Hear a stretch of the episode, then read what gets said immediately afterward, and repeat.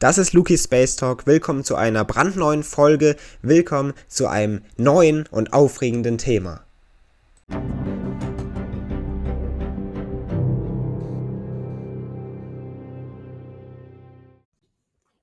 In unserem Kosmos begeben wir uns immer wieder in der Welt der Wissenschaft auf die Suche nach neuen Informationen, nach neuen Erkenntnissen und eben nach vielen weiteren Daten, um unsere Wissen und Informationslage über unser Universum immer mehr zu erweitern.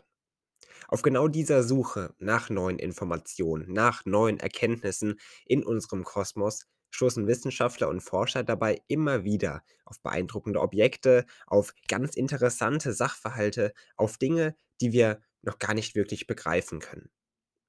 Und eine solche mysteriöse Angelegenheit hat man nun auch wieder in den Weiten unseres Kosmos finden können. Das James Webb Teleskop hat hierbei geholfen, etwas ganz Mysteriöses aufzuzeigen. Es hat Galaxien gefunden, die eigentlich so überhaupt nicht existieren dürften. Doch anscheinend tun sie es dennoch. Somit begrüße ich Sie, liebe Zuhörerinnen und Zuhörer, zu einer weiteren Folge hier bei Luki's Space Talk, in der wir heute uns mit diesen ganz faszinierenden und atemberaubenden Galaxien beschäftigen, denn diese sind tatsächlich ziemlich mysteriös und könnten gar unsere Vorstellung von unserem gesamten Bild, von unserer gesamten Vorstellung unseres Kosmos maßgeblich verändern. Blicken wir also darauf, was das James Webb Weltraumteleskop gefunden hat. Es ist nun mittlerweile schon länger unterwegs und hat schon beeindruckende Erkenntnisse geliefert und so nun auch wieder. Aufnahmen von genau diesem Weltraumteleskop James Webb, die von der NASA bereits im vergangenen Juli veröffentlicht wurden, hat nun ein Team von Astrophysikern genauer untersucht und analysiert. Genauer gesagt waren das die Astrophysikerin Erika Nelson und ihr Team von der University of Colorado. Sie untersuchten diese Bilder und analysierten diese eben auch, also genau das, was James Webb gefunden hat, wurde jetzt mal etwas genauer untersucht und das dabei ziemlich im Detail. Dabei konnte man dann sogenannte, oder um es besser sich vorstellen zu können, hat man rote Punkte in den Bildern entdecken können. Und das ist in der Regel ein Signal für wirklich ziemlich alte Sterne. Also wirklich Sterne, die sehr, sehr, sehr alt sind. Warum jetzt rote Punkte, fragen Sie sich bestimmt. Letztendlich entstehen diese auf solchen Bildern von Teleskopen dadurch, dass sich das Licht der Sterne eben durch das Universum bewegt.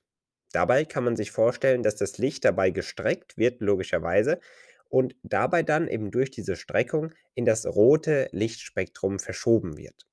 Und deswegen erscheinen solche Sterne, die sich eben in einer ziemlich weiten Entfernung befinden und dann eben noch ziemlich alt sind, in diesem roten punktartigen Licht. Das heißt, wenn man solche roten Punkte auf solchen Bildern gerade findet, dann ist das in der Regel ein Signal für eben solche ziemlich alten Sterne. Soweit, so gut also. Man findet immer wieder solche Punkte, die auf solche Sterne vielleicht hinweisen, aber diese entdeckten Punkte waren nicht einfach nur rot. Sie waren nämlich zudem ungewöhnlich groß und ziemlich hell. Was soll das nun also sein? Was steckt dahinter? Fragen, die natürlich aufkommen, wenn wir uns das jetzt vorstellen. Hier rote Punkte auf solchen Bildern, die ein Signal eben für alte Sterne sind. Und die sind dann noch ungewöhnlich groß und ungewöhnlich hell. Irgendetwas muss doch hierbei dahinter stecken. Und genau das tut es wahrscheinlich. Auch wenn Forscher auch erst an einen Fehler im System oder an einen Fehler bei James Webb und der Bilderaufnahme dachten, hat man nun in der Welt der Wissenschaft ganz andere Vorstellungen, um was es hierbei tatsächlich gehen könnte. Man ist nämlich nun der Auffassung, dass es tatsächlich hier Spuren von sechs sehr, sehr, sehr alten und riesig großen Galaxien sind. Das soll man nun also gefunden haben. Und diese Galaxien dürfen der Theorie zufolge, oder zumindest den gängigen Theorien, die wir heute über unseren Kosmos haben, überhaupt nicht in diesem Maße existieren.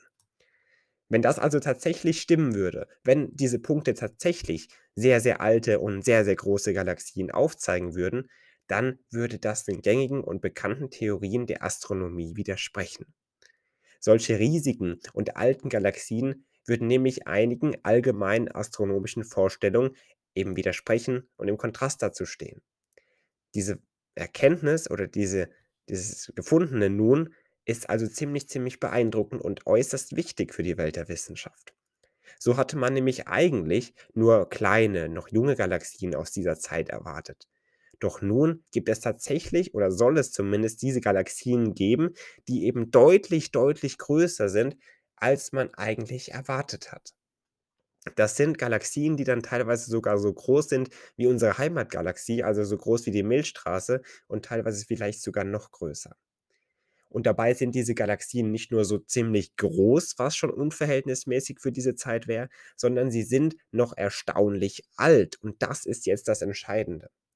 Knapp 13,5 Milliarden Jahre sollen diese Galaxien alt sein.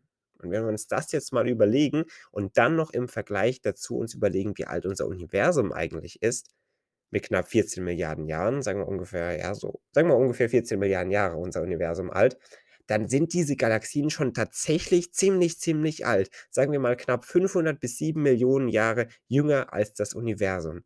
Und das ist natürlich nicht besonders viel, gerade auf kosmischen Maßstäben. Das heißt also, als sich diese Galaxien formten, als sie entstanden sind, dann hatte das Universum erst, sagen wir mal, knapp 3% seines heutigen Alters erreicht. Das heißt, diese Galaxien kommen wirklich aus einer ziemlich, ziemlich frühen und noch jungen Zeit unseres Universums. Und wenn wir mal zurückdenken an diese Zeit, dann erkennen wir, was damals passiert ist. Wir erkennen also, dass solche riesigen Galaxien anscheinend so kurz nach dem Urknall entstanden sind. Doch eigentlich hätte das, nach den gängigen kosmischen Theorien zufolge aber, eigentlich gar nicht passieren dürfen. Nach dem Urknall hätten Galaxien nämlich eigentlich nicht so viel Zeit haben dürfen, um so groß zu werden. Und um das zu verstehen, warum das so ist, richten wir unseren Blick mal auf das dunkle Zeitalter des Universums. Wir haben uns in einer vergangenen Folge mal schon genauer mit diesem Thema beschäftigt. Hören Sie also hier gerne noch einmal rein, falls Sie sich weiter für dieses Thema und dieses dunkle Zeitalter unseres Kosmos interessieren. Um es kurz zusammenzufassen, blicken wir also auf das dunkle Zeitalter jetzt mal in dieser Folge, weil wir verstehen wollen, warum es diese Galaxien eigentlich nicht so geben darf, wie man sie jetzt gefunden hat. Nach einer ersten Expansion, also nach einer ersten Ausdehnung nach dem Urknall, soll das Universum eine Ruhepause eingelegt haben, so sagt man. Diese soll einige hundert Millionen Jahre angedauert haben. Diese Ruhephase entspricht dabei eben dem sogenannten dunklen Zeitalter unseres Universums. Und diese Zeit ist äußerst wichtig für die Entwicklung unter anderem des Lebens oder letztendlich so der Masse oder Masseobjekte, die wir so in unserem Kosmos kennen. Denn in dieser Phase, in dieser Zeit des dunklen Zeitalters, in diesem dunklen Zeitalter unseres Universums, kühlten Gase eben im Kosmos ab. Und dadurch bildeten sich dann eben die ersten Sterne und Galaxien, weil sich Materie eben festigte, Aggregatzustand zum Beispiel änderte, so kann man sich das vereinfacht vorstellen. Und so konnten eben dann sich die ersten Sterne und Galaxien bilden. Folgen wir nun gängigen Modellen, die wir heute über unseren Kosmos haben, dann soll es aber zu dieser Zeit noch gar nicht so viel Masse gegeben haben, um tatsächlich solche großen Galaxien auch wirklich formen zu können. Das heißt, hier stehen die gängigen Modelle, die gängigen Theorien, die wir heute über unseren Kosmos entwickelt haben und damit umgehen, eben zum Kontrast und zum Unterschied, was man nun also gefunden hat und was die Vorstellung dabei ist. Das ist also offensichtlich das Problem, mit dem man hier umgehen muss. Aktuelle Theorien, gängige Modelle passen nicht zu dem, was man nun gefunden hat.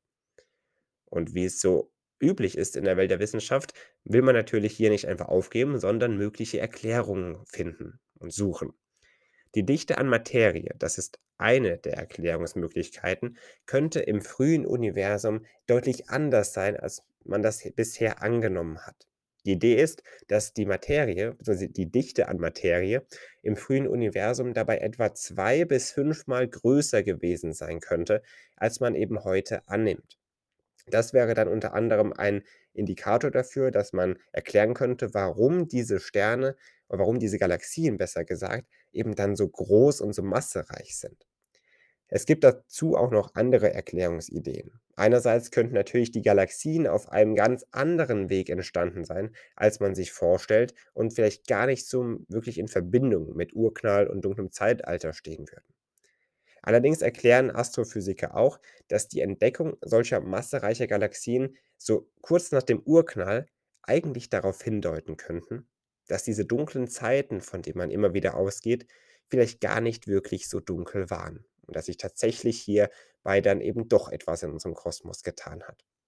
Was man hier also erkennen kann, ist gar ein Hinterfragen des dunklen Zeitalters des Universums, was eben hervorgerufen wird durch diese Entdeckung dieser ziemlich, ziemlich alten, ziemlich, ziemlich schweren und ziemlich, ziemlich großen Galaxien. Das Universum könnte dabei vielleicht sogar viel früher mit der Sternentstehung begonnen haben, als man bisher angenommen hat. So zumindest die Idee, wenn sich in der dunklen Zeit des Universums dann tatsächlich doch etwas getan hätte. Einige Ideen gibt es auf jeden Fall.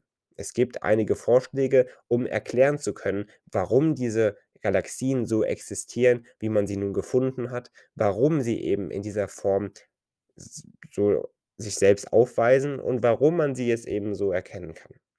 Auf jeden Fall ist zu erkennen, dass diese Galaxien auf jeden Fall besonders sind.